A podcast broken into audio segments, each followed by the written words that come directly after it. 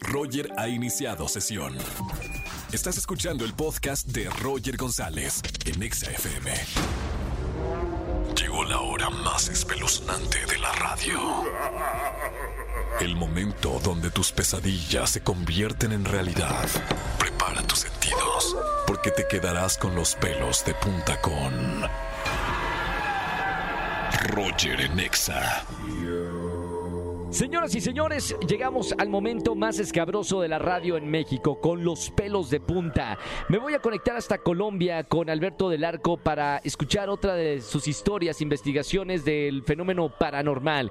Felicidades porque estás nominado a Mejor YouTuber. Felicidades, Alberto del Arco. ¿Cómo estamos? Hola Roger, un gusto saludarte y también a toda tu audiencia, como siempre, hablándote de los temas más tenebrosos. Y déjame platicarte que pues ahora me encuentro en Colombia y es un gusto enorme porque estoy nominado para unos premios de mejor youtuber del año. Y bueno, estoy muy contento por aquí, desde aquí los saludo y fíjate que estando aquí me acordé de algo impresionante que ocurrió, un lugar que está marcado por la muerte ubicado aquí mismo en Colombia, para ser exactos en Armero. Esto ocurrió el 13 de noviembre de 1900 1985. Armero era una ciudad impresionante, una ciudad muy grande. Eh, había miles y miles y miles de personas que vivían en este lugar. Sí. Pero en aquella fecha, el 13 de noviembre del 85, pasó algo terrible. Un volcán hizo erupción y resulta que pues las autoridades nunca avisaron de todo lo que podría ocurrir, porque estaba demasiado lejos este volcán de Armero. Sí. Pero nadie se imaginó que se crearía una especie de represa y una piedra inmensa inmensa sería arrastrada hasta este poblado de Armero que estaba a muchos kilómetros de este volcán. Lo que ocurrió fue fatal, pues con toda la masa volcánica, con todo lo que se encontraba a su paso, con agua y muchas cosas más, fue llegando hasta el poblado de Armero, dejando inundada esta ciudad, dejando un cementerio de miles y miles de personas. Y específicamente hay una tumba que se trata de una pequeña, la niña Omaira Sánchez, que muchas personas la han tomado como una especie de santo, una niña que duró 60 horas en agonía. Hay unos videos impresionantes donde ella se ve eh, pues agonizante, donde se ve con sus ojitos muy negros de todos los derrames que ella tenía. Ella estaba atrapada y no podía salir de este espacio porque sus piernitas estaban atoradas y pues ella perdió la vida en este espacio. Y ahí fue donde decidieron poner su tumba, donde llegan muchísimas personas y dicen que es milagrosa, que ella cuando le piden con fe y con devoción es capaz de concederte cualquier tipo de milagro. Y es donde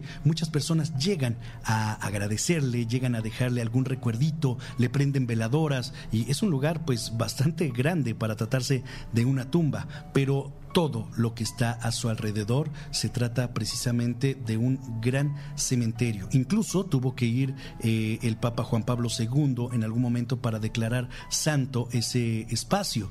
Y es que había tantas personas, o hay más bien, tantas personas que quedaron sepultadas en este espacio que la muerte se puede percibir en todo momento. Aquellas energías se pueden sentir en todo momento en este lugar de Armero, Colombia. Tuve la oportunidad de estar en este espacio y la verdad es que es escalofriante pasar ahí la noche. Encontrarse ahí a la una, dos de la madrugada es algo terrorífico porque sientes como si hubiera muchísima gente acompañándote pero que no las puedes ver y de pronto escuchas ruidos o voces que no sabes exactamente de dónde es que provienen. Este lugar quedó marcado para siempre y créeme que hay manifestaciones muy extrañas. Claro. En esa ocasión me tocó ver una especie de sombras que parecían ser personas que estaban a lo lejos, pero que cuando te acercabas no había absolutamente nada. Algunas veladoras las dejan encendidas, por lo que también esto hace que veas de pronto con las siluetas de los árboles algo misterioso, algo extraño, como formas o figuras que se encuentran ahí moviéndose de un lado a otro. Pero algo que me sorprendió bastante, Roger, déjame decirte que fue unas luces que parecían estar parpadeando a lo lejos, como si tuvieran un movimiento muy curioso, una especie de danza o de baile que alcanzaba a ver a través de esta pues, especie de llamas de fuego que se veían a lo lejos. Lo peor del caso es que cuando te acercabas, estas llamas ya no podías encontrarlas. Y es muy extraño porque este lugar quedó completamente desolado, Sí. quedó vacío, no hay nada alrededor de Armero. Es un lugar muy silencioso, pero si pones atención, pareciera que hay alguien más que está conviviendo ahí. Y dicen que se trata de todas las personas fallecidas que quedaron sepultadas, puesto que esto ocurrió en la noche y ya no supieron nada de ellos, ni sabían lo que estaba por pasarles.